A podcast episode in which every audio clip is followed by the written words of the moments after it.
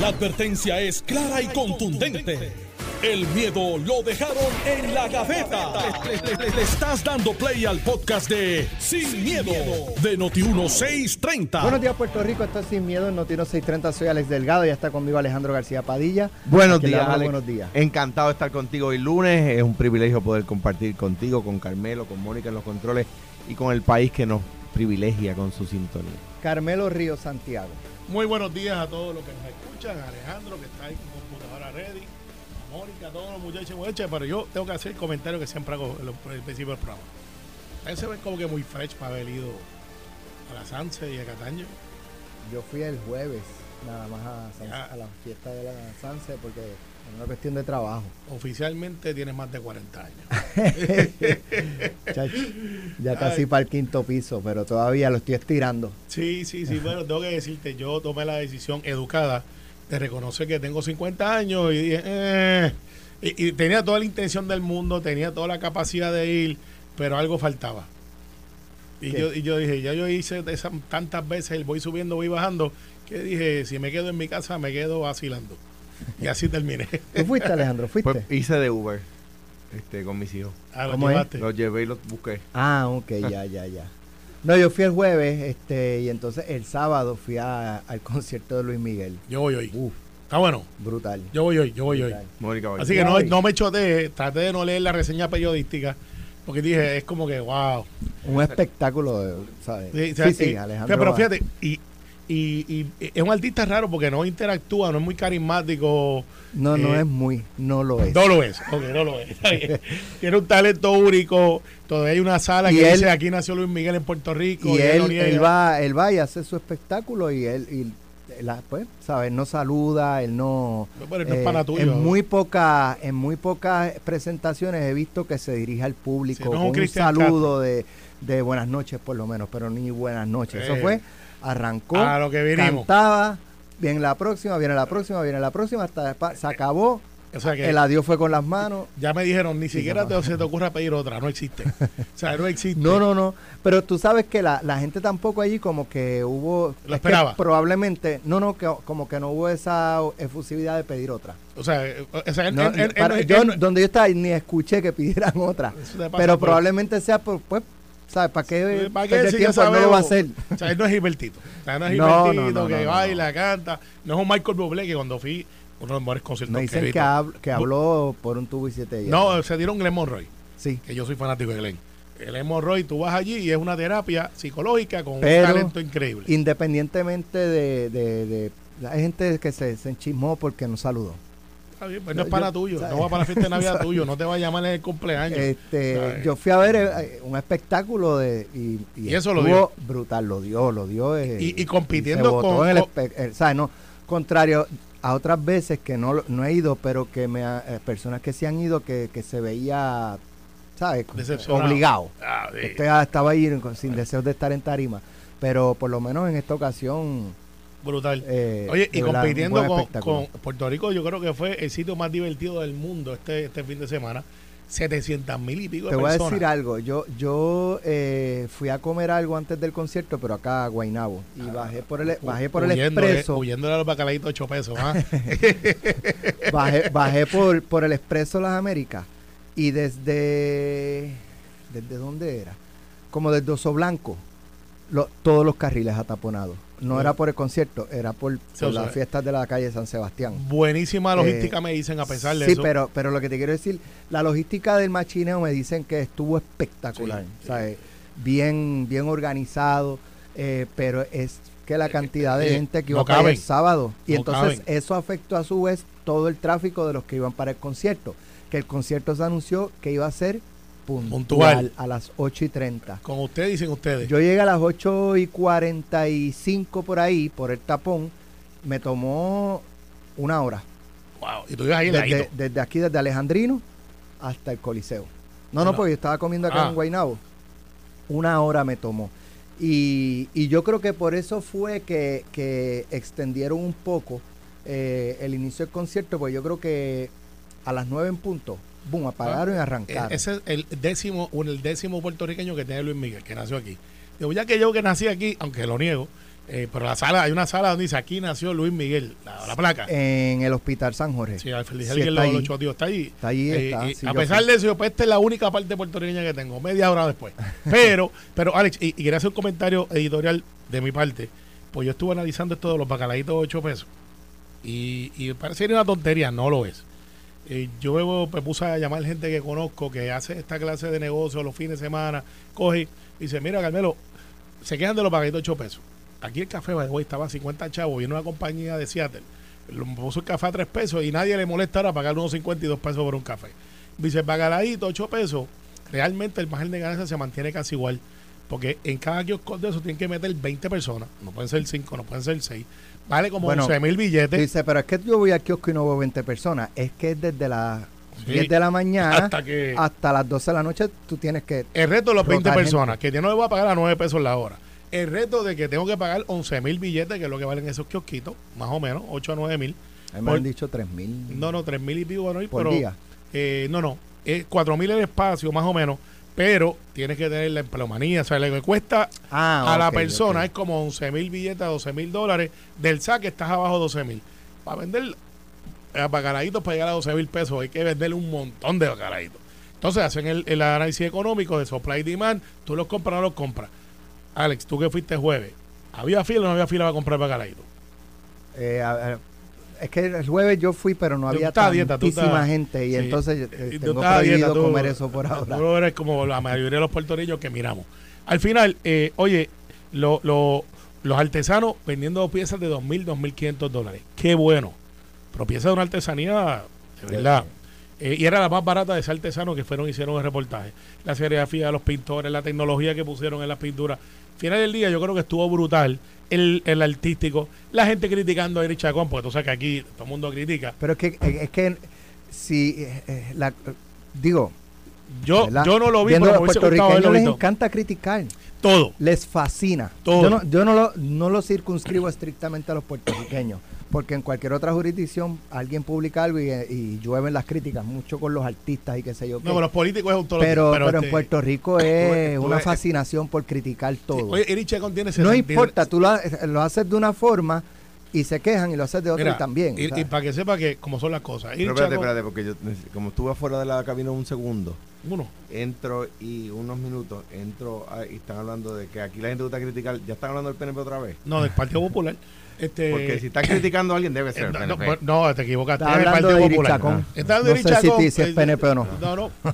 Yo creo que eh, sí. no sé. Eh, no dice sé. que creo que uno sí. Pero, mira, ellos están viviendo en la Florida. Y son unos íconos allá. Junto a Iri Robertito tiene Vivero, 73. 73. ¿Y qué esperaban? ¿Que se moviera como en la época de Oye, los 80? A los 73 años, pararse en tarima, y llenar la tarima, porque si no, al puertorriqueño, si no te gusta el show, no van, no importa dónde sea, y llenar, que haya creado el revuelo que creó. Fue la vedette cuando en aquel momento, eh, o sea, todos nacimos y, Que y quizás muchos de los que la critican son... eh, es una generación que no la conoce, Sí. ¿no? Tú sabes. Eh, eh, eh, y, y tengo que decirte, el haberse parado en tarima, haber hecho un show como lo hizo, el icono de, de la canción cuando empieza el, el show de, de los Chacón Dancers, de una época, y dos o tres changuitos. Ahí viene. Eh, ahí viene Chacón, Chacón, sí. Carmelo Alejandro- bailaba ahí. No, yo bailaba en Party Time. Party Time. En Party Time. Yo soy Carmelo. Ríos y... Yo bail- no, yo no Yo decía bailo Carmelo. Ríos. Caramelo y Yo decía Carmelo y yo bailo así. Sí, Pero mi- la gente que me conoce, ¿verdad? Carmelo es el nombre político, porque soy Carmelo. Ah, tú Javier eres, tú eres Ríos tienes Santiago. nombre artístico. Bueno, lo que pasa es que cuando yo corrí, mi familia, todos los que me conocen, me dicen Javier. Yo soy Carmelo Javier. Papi es Carmelo. Yo su- soy el tercero en la línea. Así que eso de Carmelo tercero. es Cantagallo. Es Singing Rooster, papá, no te equivoques. Pero yo soy de Santa Rosa 2, al lado de las partes de la vuelta. Al final del día, Alex, creo que fue buenísimo. Ya llegó Alejandro, podemos hablar ya de política y del Partido Popular, que por fin Zaragoza hizo un- una magia ahí Carmelo, y, se recuerdo- puso ahí con una propuesta y Jesús Manuel dijo algo.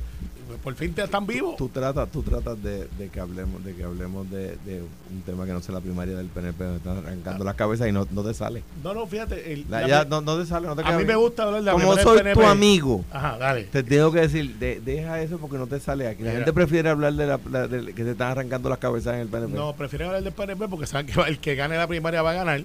Y pues, pues bajo el concepto, Ya, bajo ya, el concepto de ya- que somos más relevantes, pues obviamente. para que tú veas, para que tú veas lo mal que le va al gobernador, que sus aliados más, más fuertes dicen que, que, que, que pueden votar por Jennifer porque con Jennifer ganan. Pero pues si todo el mundo O sea, que yo voy a o votar sea, por Pedro y pero No también saben que yo votaré bacalaitos y Richacón al PNP. Pues llegó PPD. Alejandro y dañó la fiesta siempre, tú sabes cómo Ese. es. Eh, Jerry, sal de ese cuerpo. Bueno, vamos a los temas. Eh, yo creo que la noticia más importante de esta semana eh, es el potencial paro que va a haber que va a haber en el centro médico a las 12 de la noche de jueves para viernes. O sea, a las 12 y 1 de la madrugada del viernes comienza un paro si no se llegan unos acuerdos que satisfagan eh, las demandas de salario adecuado de los empleados del centro médico, empleados eh, médicos, ¿verdad? No, no estamos hablando de gerenciales porque eh, parte del reclamo de ellos es que empleados gerenciales recibieron aumentos de salario y a ellos lo que les están ofreciendo son unos bonos por tiempo limitado. Entonces, Ellos dicen los que pues bregan la parte administrativa, que es muy importante, pues se llevan aumento de salario y nosotros que somos los que tenemos que bregar con los heridos de balas, con, con, con las personas que llegan, eh, ¿verdad? Con serias, eh, serios problemas de salud, lo que nos ofrecen es un bono eh, y que es por uno o dos años y se acabó porque pues no, no hay para más. Entonces, como hay aumento de salarios para uno y no para otro, eh, es lo que están argumentando. Esta mañana tuvimos la oportunidad de dialogar con un eh, enfermero del centro de traumas. Que son los que O sea, están en la centro el médico, ahí. centro médico es un centro de distintas instituciones hospitalarias. Está el hospital industrial, está el pediátrico, está el centro de trauma, está este el municipal de, San Juan. Hay distintas facilidades, pero el centro de trauma es los que los que llegan desmembrados con siete tiros en, en el cuerpo. Los que se caen en las motoras. que eso se pasa cayó mucho. un segundo piso de una casa limpiando el techo y, y tuvo, eh, ¿verdad? Sí, sí. Escuchen a este enfermero parte de lo que le dijo a Normando esta mañana de lo que le ha tocado trabajar.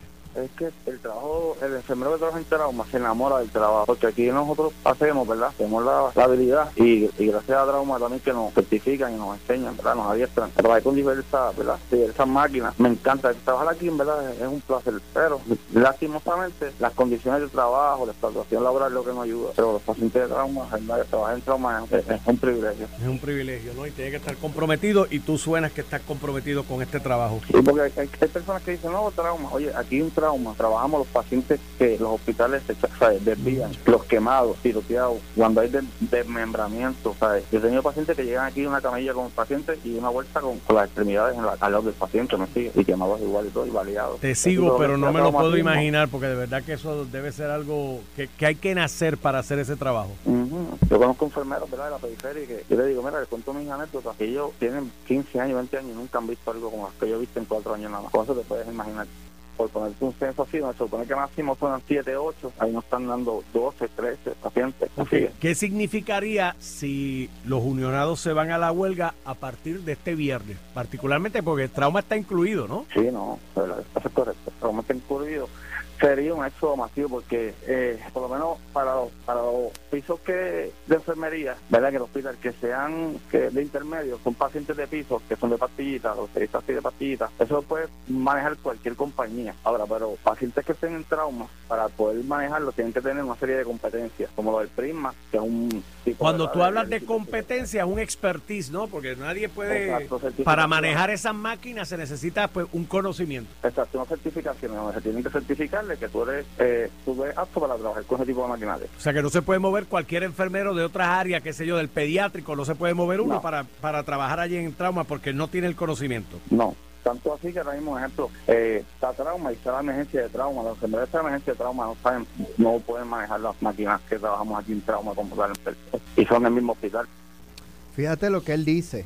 En primera instancia le ha tocado a él. Y él dice, yo le he contado a estos enfermeros que llevan 15 años trabajando eh, enfermería y nunca han visto una situación como la que he visto yo, de llegar una persona desmembrada con sus extremidades en una bolsa plástica al lado a ver si se la pueden pegar Duro, bien duro, bien duro. Mira, El- y, en- y el otro punto o sea, el enfermero del centro de trauma no es cualquier enfermero.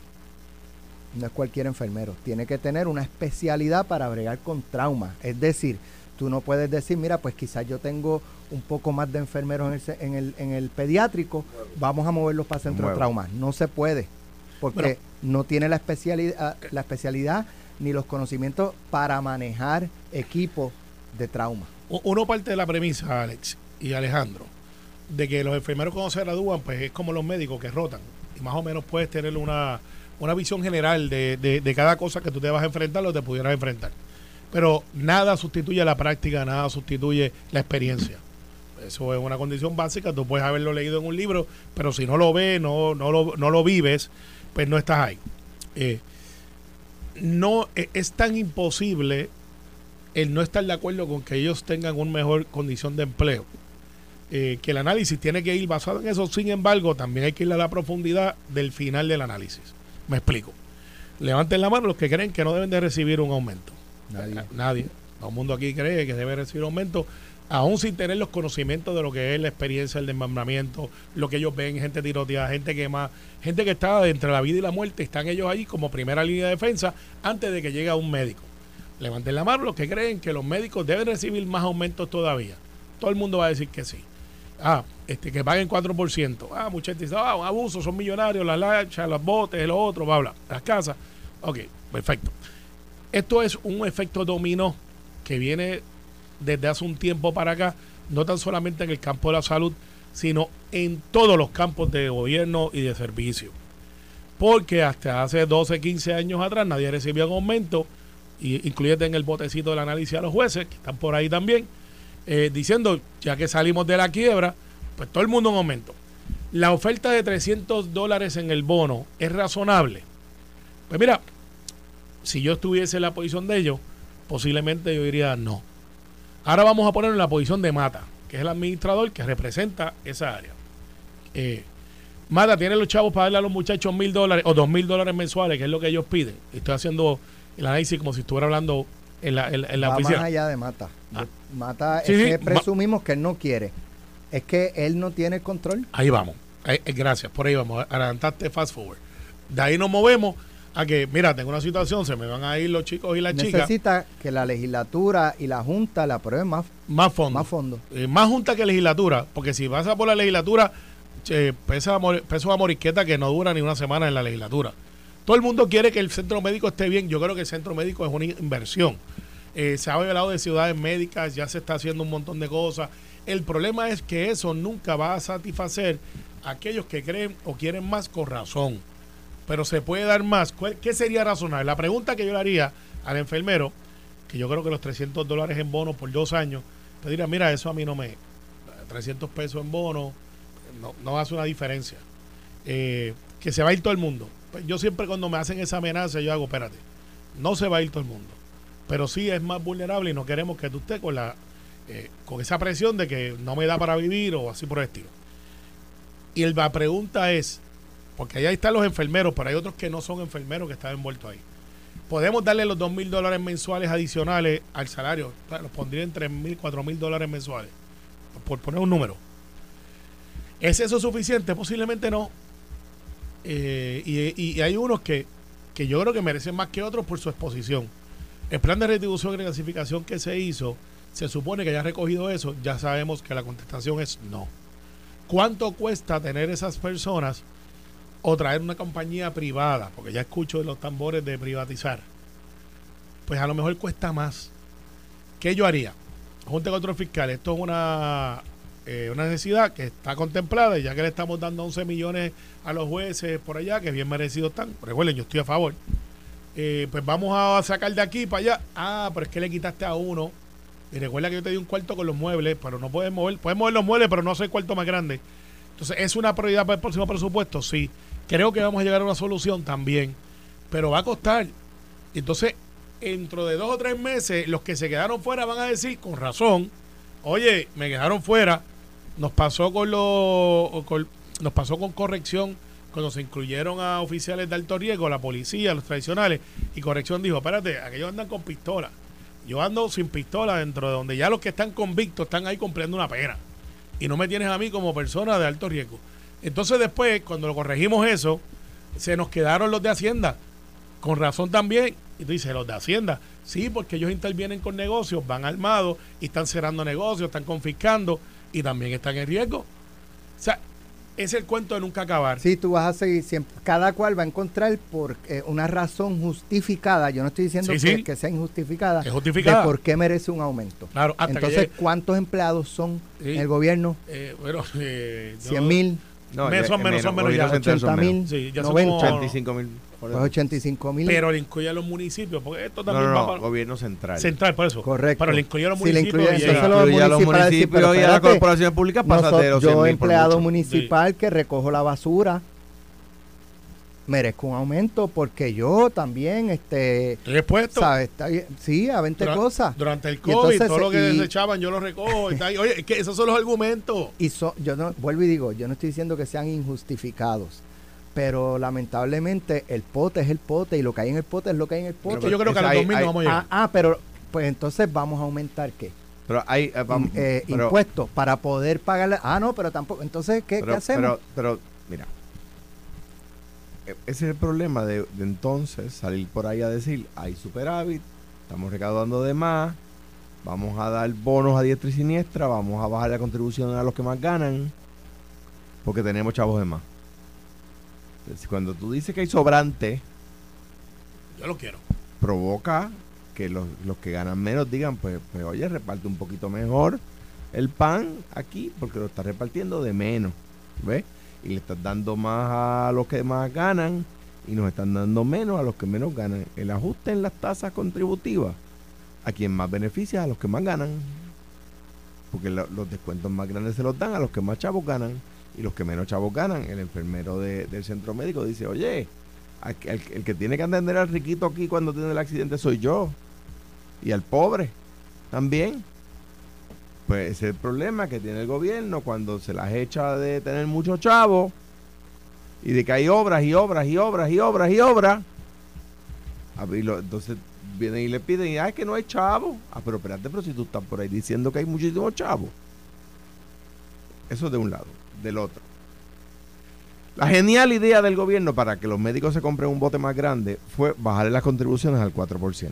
Que no todos lo hicieron, pero eso fue uno de los argumentos que decían. Es la verdad. Pero yo no me ¿Cuánto decir es, eso. ¿Cuánto es 11 más 4? ¿Alguien aquí me puede ayudar con esa matemática? 15. 15, ¿verdad? Yo no contesté porque eso es catchy. Porque él sabe, porque el, el IVA de 16 era de él, así que. Y él decía Entonces, que 16 era menos hu- que, que hu- 6. Hubiese, eso yo no decía eso. No, pero que era el vacilón Yo, yo lo- que- sí, pero yo no estoy vacilando. Sí, Eh, eso, era. eso fue un argumento de alguien. Yo propuse eliminar la contribución sobre ingresos, eliminar el IBU, eliminar las dos cosas y sustituir ambas cosas por un IVA de 16, que luego se aceptó bajarlo a un IVA de 14, ¿verdad? Ah, no, pero aquí la genial idea del gobierno fue que los médicos paguen IBU de 11 más contribución de 4 para que se queden. Y el empleado del centro médico, ¿qué hacemos con él? Ah, bueno, no, pero es que parece no hay chavo. ¿Y por qué? Ah, ese es el problema de entonces decir que hay para unos sí, para otros no. Ese es el problema de echártela diciendo que tienes muchos chavos en caja gracias a la a los buen administrador que eres. Ah, pues si te, pues dale, pues vamos, dale el aumento entonces, si tienes tantos chavos en caja. Dale el aumento. E- Ese, ese es el punto, porque si tú anuncias, es, cierto.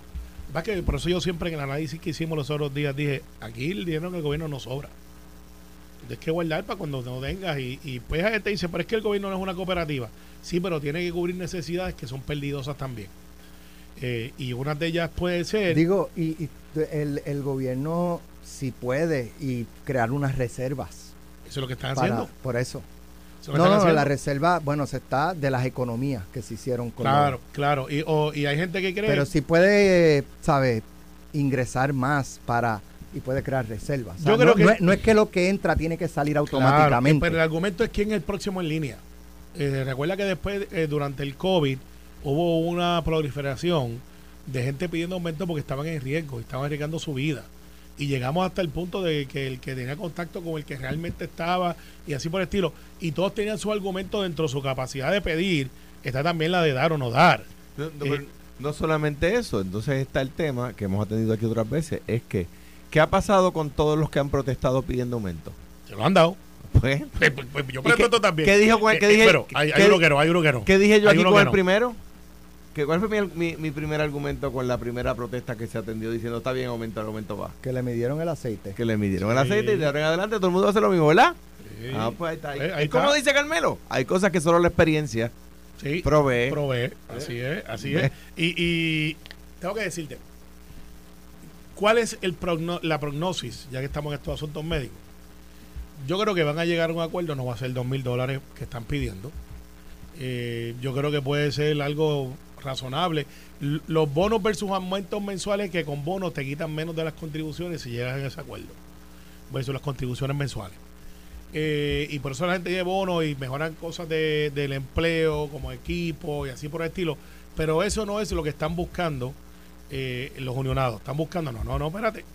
Eh, ah, güey, estos son los unionados. Están los unionados, vienen los que no están unionados, que también se benefician. Y dicen, gracias por negociar por mí. Tú pagas la cuota, yo no, y voy a cogerlo porque si tú te lo dan a ti, me lo tienen que dar a mí. Espérate, no tienen. Eso Pero, es, ¿Sabes lo que eso yo quiero ha- decir? eh, eh, eso han, habido convenios que dicen lo que le deja al unionado se lo da al no unionado. Pero no tiene que ser así. Pero Mira, lo piden.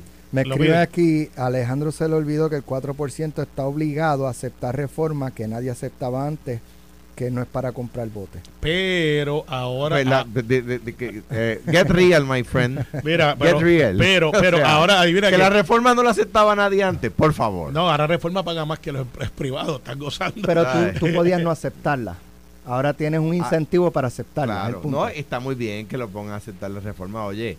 Pero, pero, bueno, lo que ya, pasa o sea, yo tengo amigos médicos como todo el mundo tiene amigos médicos. Y, y yo me opongo al 4% ese, me parece una desfachate que, que, que a lo ¿Y que qué incentivo tú le hubieses dado para que no se eliminar la contribución sobre ingreso a todo el mundo. Eliminarla. Mira, lo- y, y ese argumento ¿A lo qué, podemos a qué tener. estados se están mudando los puertorriqueños? Texas, Florida. ¿Y en Florida hay contribución sobre ingreso estatal? No. Es donde es caro Florida en impuestos, es en el property tax, en el crimen. Sí, donde tú tienes propiedad, pues te voy a taxar. Y es mismo que Florida. El crimen. Sí, No, estoy hablando de Florida. fui- fui- fui- Mira, al final eh, van a llegar a un acuerdo. ¿Cuánto hubiese sido un bacalaíto con el 16%? Uh, no, no, a, lo mejor No lo aplicaba. eh, ocho- ocho- ocho- ocho pesos. No le aplicaba. Mm, 8 más 16, ya rayos, te gasta 10 pesos. Pero es que hubiese costado menos de 8 porque esa persona no paga contribución. Como quiera te Ah, petaban el 8, oye, papá. oye. Papá, como quiera. Ahora, ¿sabes Y- qué? y la fila de ¿Sabes qué? 45 Me puse minutos. a chequear el- la noticia y la noticia le falta un dato. ¿A cuál? Que la, a la de los bacalaitos 8 pesos, que, que parecía una sábana el bacalaito. Era Co- grande. comían como 5 pero, personas. pero Alejandro, así de grandes son en piñones y no cuestan 8 Alejandro, pesos. son, son de harina. Eso es. Esa es otra. Le- Le, levántate a las encontraban 4 de la bacalao. mañana. Y- Le encontraban bacalao. No, era que... alcapurria, eh, eh, eh, pero, pero haz una cosa, levántate a las 4 de la mañana, un día de la fiesta de la San Sebastián, ponte a mezclar harina y bacalao y entonces después te metes allí a 100 grados al lado de un de un eh, dron con leña, cocínalo y véndelo a 3 pesos, a- vete. no, no, a 8 pesos lo vendeo también. A tres Y me tiró la foto con ellos y todo también. Había gente que decía, había gente que decía, este, no, pero van a Disney y pagan 15 verdad. por un... Es por un por un, mantecado, no, por ¿sabes? un muslo de pavo. Y yo, eh, yo le decía, bueno, sabrío, sabrío, bueno, pero, pero entonces eso valida que para la Sanse tienes que hacer un préstamo. sí, Porque chico, mucha gente, lo que la comida en Disney va Disney. incluida en el préstamo que se hizo no, para ir a Disney, un préstamo de 5 pero mil pesos que van a tardar pagando 5 años. Pero en la Sanse, en la Sanse te lo puedes tomar con una con una cerveza. En Disney tiene que ser con root beer, que eso no hay quien No se que lo se lo haga. venden cervecita. Sí, sí, venden, venden. Sí. Venden. Yo no voy a hacer tiempo, pero venden. Mira, al final del día se lo vacilaron, gozaron. Se montan un avión para ir a otros sitios, a festivales que no son como los de aquí. Mira, son las Sí. Hablando, 28. hablando, Sí, Alex, sí. hablando de precio, algún día, tú eres el que pone los temas aquí, algún día yo quisiera hablar, hablar del obsceno de los precios en el aeropuerto de San Juan. Vamos, Brutal. vamos ya mismo, Mismo pero efecto. vamos primero. Mismo efecto. Vamos primero a la pausa y antes de eso, Disanti se, Se quitó. se rajó. Oye, ¿sabes quién se puede quitar también? Nicky Haley. Zaragoza o Jesús Manuel. Todavía no recogió los endosos. Estás escuchando el podcast de Sin, miedo, de Noti1630. Soy médico y cambio, cambié. Bote por finca y estoy sembrando. Esa es buena. Sí, lo- te conozco. No. No voy a decir tu nombre. No lo pero- conoces, no, no, no lo conoces. sabes qué? Yo sé que no. Son muchos. Pero entonces hay, hay- es más de uno. Qué bueno, qué Sí, bueno. Son muchos Es que más de están en uno. ese Por fin hay vacilón. uno. Son muchos que están en ese, en ese vacilón que yo creo que debe ser el futuro. John Rivera publicó una foto en una finca que yo son de queda, chulísima. Ex representante de la Cámara, ex secretario general. Ahora motivado. Ah, vi una foto que puso está Brutal. espectacular esa, Bru- de y la si foto supiera- de la finca, si bella. supiera que es un, es un hoyo. Eh, y, la- y como la- y Alejandro sabe de esto, eh, lo hizo tan y tan bonito que es como un hoyito, tú lo puedes ver desde arriba. Y, y una jardita no es llano. Y tú le pediste ya una parte para sembrar tu, Yo tu siempre cizaña. cizaña la siembro en Noti1 y donde quiera que voy. Que- Mira. Oye, DeSantis este, Se quitó. se quitó. No recogió los endosos. Eh, decía esta mañana, escuchaba al profesor Ángel Rosa, que ustedes lo van a escuchar un análisis más detallado sobre este y otros temas a las 12 del mediodía aquí en Noti1, que eh, evidentemente DeSantis no, no se va a exponer a coger una catimba eh, ¿verdad? frente a Donald Trump, porque él se ve como un potencial candidato en otro ciclo electoral para la presidencia. Y entonces llegar a esa segunda oportunidad habiendo cogido una paliza electoral, pues, sabe, mejor se quita, es menos malo quitarse. Eh, también plantea que ya el Partido Republicano está definido con, con la figura de Donald Trump y que van a, tú sabes que en el supermartes, ¿verdad? Preguntaba Normando esta mañana, muchos candidatos esperan al supermartes y después de los resultados del supermartes, pues entonces deciden si se quitan o, o se quedan. Pero él dice que no, que aquí probablemente de aquí al supermartes se va a haber quitado medio mundo. No, no, es que no queda medio mundo, lo que queda son dos. Eh, en ese Royal Rumble queda para Nikki Nikki Haley y, y- y- y Donald. Mira, yo lo dije la semana pasada. No, pero hasta los demócratas se empiezan a quitar. También, pues no, es- no es efecto. posiblemente. posiblemente. Pero mi- mira, mira, Que son cuántos Biden lo están retando. eh, hay como uno o dos. Por ahí siempre. Hay muchos más. Lo que pasa es que no tienen eh, capacidad nacional. Porque hay un montón de gente que se inscriben y votan y están en unos estados y no están en otros. Hay independientes. Eh, el más que sobresalió en aquel momento fue Ross Perot porque tiene los chavos para salir públicamente. Eh, y muchos de ellos ahora que antes eran independientes corren dentro de los partidos nacionales y, dicen yo estoy aquí porque está el vehículo pero yo no creo en esto el último fue un ambientalista billonario eh, que él se pagaba todo él. Pero miren yo lo dije la semana pasada y esto le va a doler a dos o tres pero es la verdad el candidato del partido republicano va a ser Donald Trump. No ha habido un presidente que gane la elección que no haya ganado los primeros dos caucus. El primero, primero el de Iowa y New Hampshire, que es mañana. Si Donald Trump gana mañana New Hampshire, como debería de ganarlo según los pronósticos, pues se acabó el evento. Se acabó el evento. Pueden meterle todos los chavos que quieran a Nikki Haley, pueden hacer. Es un momento en que no va a poder detener. Y esto es un señor que está acusado, que le falta, que tiene mil problemas, que dice lo que dice, que hace lo que hace. Se quedó con la candidatura, game over, por más que brinquen, lloren y pataleen. Esa es la verdad republicana. En el lado demócrata hay un struggle interno de gente diciendo que Biden eh, no está eh, listo para ser presidente ya por la edad, porque tiene unas condiciones. Hay videos que dicen que analicen hasta cómo camina, que por el caminar de él eso es indicio de unos síntomas que tiene. Le quiero decir, y Alejandro, yo creo que hace dos años atrás analizamos esto. Para usted correr para presidente de los Estados Unidos, tiene que tener un examen físico brutal, como si fuera para la luna. Y lo tienen que certificar que usted está apto. O sea, no es que usted va al médico allí y le dice, mira, dame un laboratorio. Y, tiene- y esos médicos tienen que literalmente certificar que usted puede eh, las funciones. Porque es así, es así.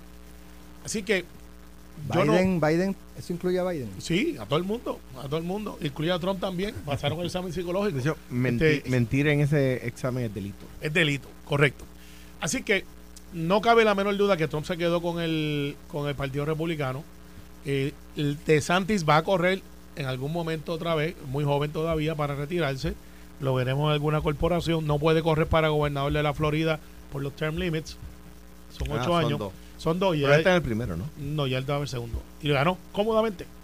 Eh, me sorprendió que Rick Scott no brincara, que es un billonario también, senador de Florida. Él era dueño de los hospitales. Y yo pensé que él iba a brincar a correr. No corrió. Es que, es que yo no sé, frente a un Donald Trump y lo que está pasando dentro del partido, Pues, eh, es Ron DeSantis y mira. No, pero Ron DeSantis era, Digo, era una Ron DeSantis apela también al mismo Oye, al mismo grupo de Eh, Trump. ¿sabes? Oye, Ron DeSantis era la, eh, entre, era la entre copia un de Trump. original y un imitador, siempre el original va a ser la primera opción. Así que Nikki Haley eh, ya no va a ser vicepresidenta porque Trump dijo, y aquí hay que recordar, eh, recuerden que Nikki Haley era la que manejaba los asuntos de Estados Unidos en las Naciones Unidas. Y vino Trump, siendo él, como es él, le dijo, mire, yo la mandé para allá, ella no es muy inteligente, eso dicho por él, eh, porque es un club allí de gente que se juntaba. Y pues yo la mandé para allá. No creo que la coja para vicepresidenta, pero este señor es impredecible. Y al final del día yo veo muchos republicanos callados ante esto, que pues debería ser un escándalo. Pero allá ellos, eh, veremos a ver. Para Puerto Rico vi la columna y gente que se ofendió porque dijeron la verdad, Trump nos aguantó parte del dinero. No fue que lo hizo un ataque de republicano o demócrata. Es que esto salió en los procesos de transición y gente que trabajaba con Donald Trump lo dijo. Este señor dijo que a Puerto Rico había que ponerle unos requisitos adicionales. Eso lo dijeron. Entonces ahora dos o tres saldrán a vestirse arranque- a arrancarse las vestiduras y decir, no, eso no es verdad, no hizo esto, hizo esto por Puerto Rico. Él decía, eh, ellos me quieren mucho, yo les di mucho dinero, que nunca llegó.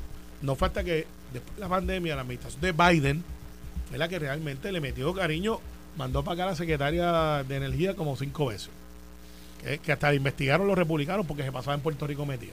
Y, y de- la Con- comisionada residente estuvo a favor de que la investigaran por Correcto. venir a Puerto Rico. Y yo en eso no estaba de acuerdo, yo se lo dije aquí. Y, y un montón de funcionarios que han venido, FEMA ha estado, ahora está López, los generadores, eh, ¿sabes? Hay muchas cosas que No, la que administración pienso yo Biden- que si fuese un eh, republicana o republicano quien dirigiera y viniera, pues la historia sería viene gracias a mí. Ah, bueno, Qué cada cual- bueno que viene gracias a mí. cada cual con lo suyo. Pero ahí vamos, ese, ese es mi- mis dos chavitos Eso no sobre la eso. critica, no la critica ni con una Bueno, bueno, no, No, ve que, eh, muchacho, porque tú no sabes si hay- y si- y si- No, exacto, mira, exacto. Yo estoy más claro todos los días que Pedro Pelici va a ser el candidato y va a revalidar. Chacho, no Lo- lo- lo veo más claro. Bajo ninguna No, no, circunstancia. lo que pasa es que después que Pedro gane la primaria, yo necesito a la gente de Jennifer también. Y, y cada vez son menos. No sé, ahí está todo taquito, ahí está.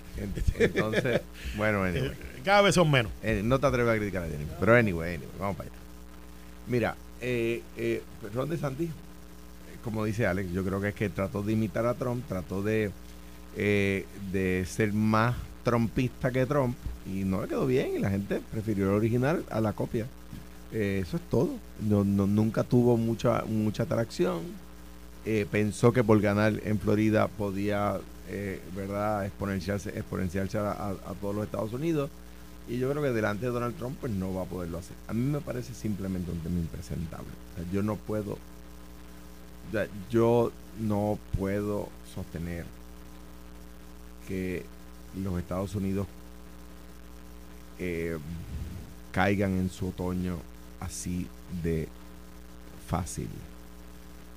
O sea, Que eh, caiga el mismo rayo.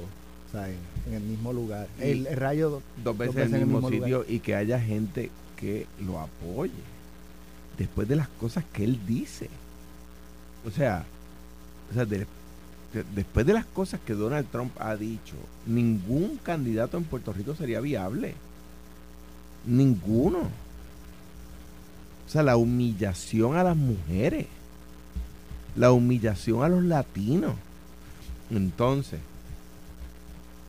de hecho, eh, tengo buenos amigos que son gente de fe que, que están de acuerdo con ese tipo de política. Digo, ¿dónde está la parte de me viste forastero y me hospedaste? Cuando quieren hacer una, una muralla en, en, el, en, el, en la frontera sur de, de, de Estados Unidos. La muralla está, la quería hacer más grande todavía. O sea, ¿pero qué, ¿pero qué es esto? No fueron los Estados Unidos los que pelearon contra las murallas. No fue Ronald Reagan, el republicano. un presidente cuya esposa es inmigrante. el, el- el presidente Donald Trump, cuya esposa es inmigrante, no fue Ronald Reagan el que le dijo a Gorbachev, tumba esa pared, refiriéndose al muro de Berlín. No fue el presidente Kennedy, demócrata, el que se paró frente a la pared de Berlín y dijo, yo soy un berlinés. O sea, entonces Estados Unidos ahora, eh, es- es- me parece a mí que, que, el, que es que el trailer park americano a tom- took over, Es duro, esa, esa expresión es dura.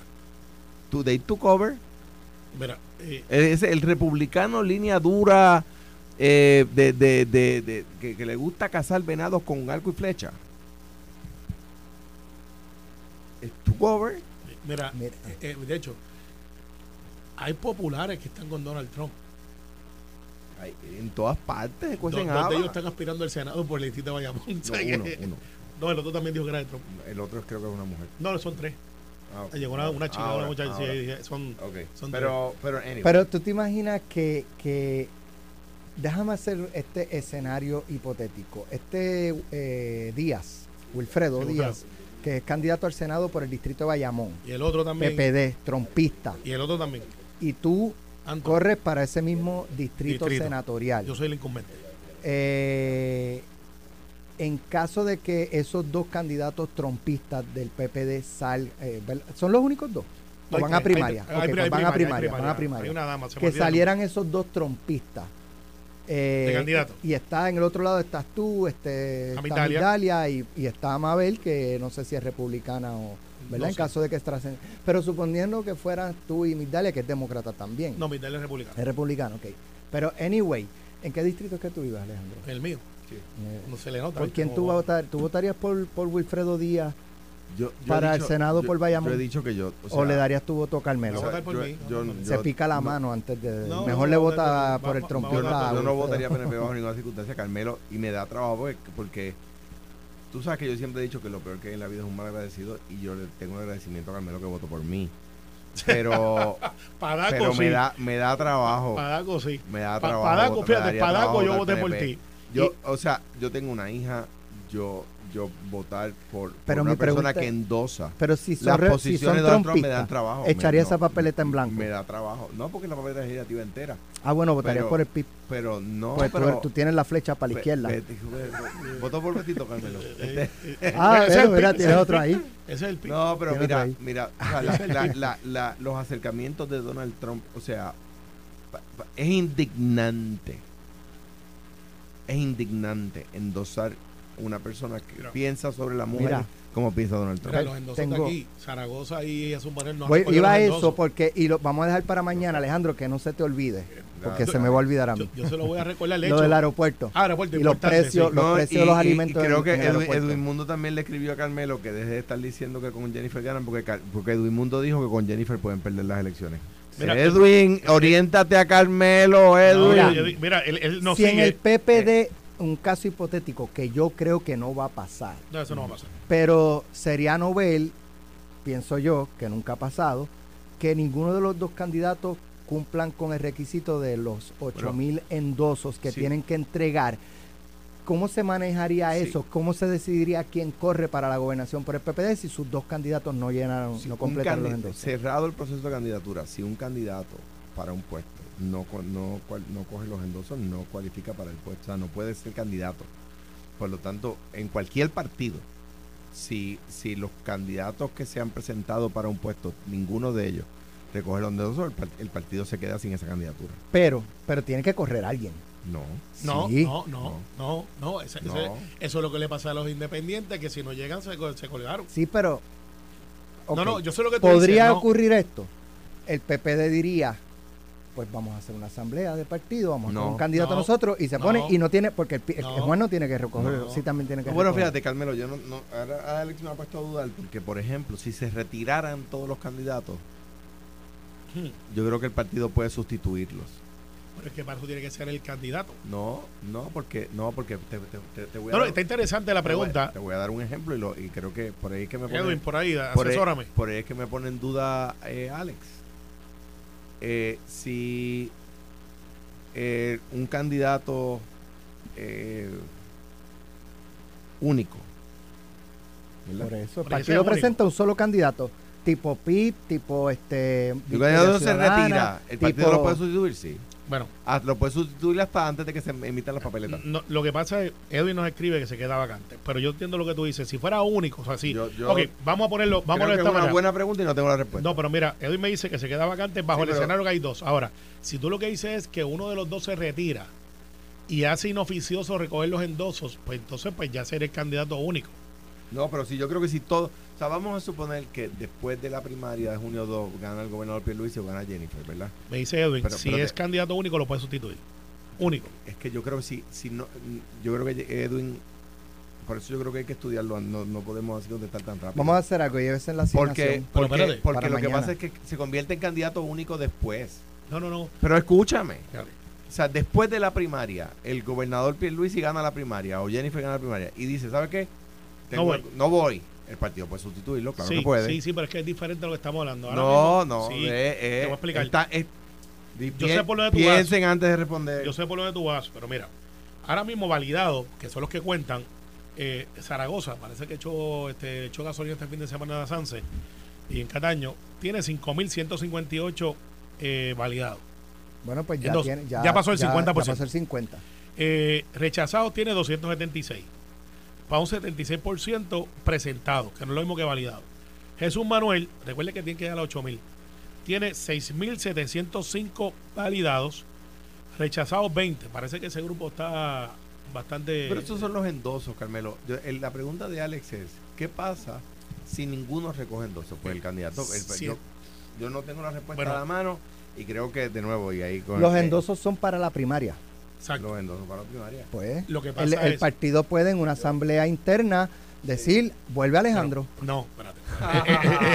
No. Eh, eh, ya hay gente escribiendo, este, a ese sí endoso, pero porque es, es sorprendente que Jesús Manuel, que no haya recogido los 8.000 endosos casi cuarenta y pico días después, Mira, y Zaragoza. Carmelo, Pero el, mi departamento lo dejo aquí, mañana lo seguimos si quieren. Vamos a ver si No, Ferdinand sigue el tema, pues está Sí, bueno. eh, eh, si ya están los dos y ninguno de los dos recoge los endosos, se acabó el evento. en mi elección, No lo puedo en mi elección como senador, yo no estuve ni cerca de ser el primero que entregó los endosos, ni cerca. Y fui el primero, el, el que más votos sacó en la primaria y en las elecciones. O sea que es- esa cosa de decidir quién va a ganar, porque quién entrega los endosos más rápido, es como que un follón de este año, porque antes no se daba, de nuevo, cuando yo corrí para senador, que el Partido Popular perdió esa elección, yo gané por mucho el Senado. O sea, eh, por mucho. Y no fue, no estuve ni siquiera de ser cerca de ser el primero que entregó los. Bueno, gracias Alejandro, gracias Carmelo. Lo próximo, pelota dura con Ferdinand Pérez y Carlos Mercader. Esto fue, el podcast de Sin, miedo, de Noti1630. Dale play a tu podcast favorito a través de Apple Podcasts, Spotify, Google Podcasts, Stitcher y notiuno.com.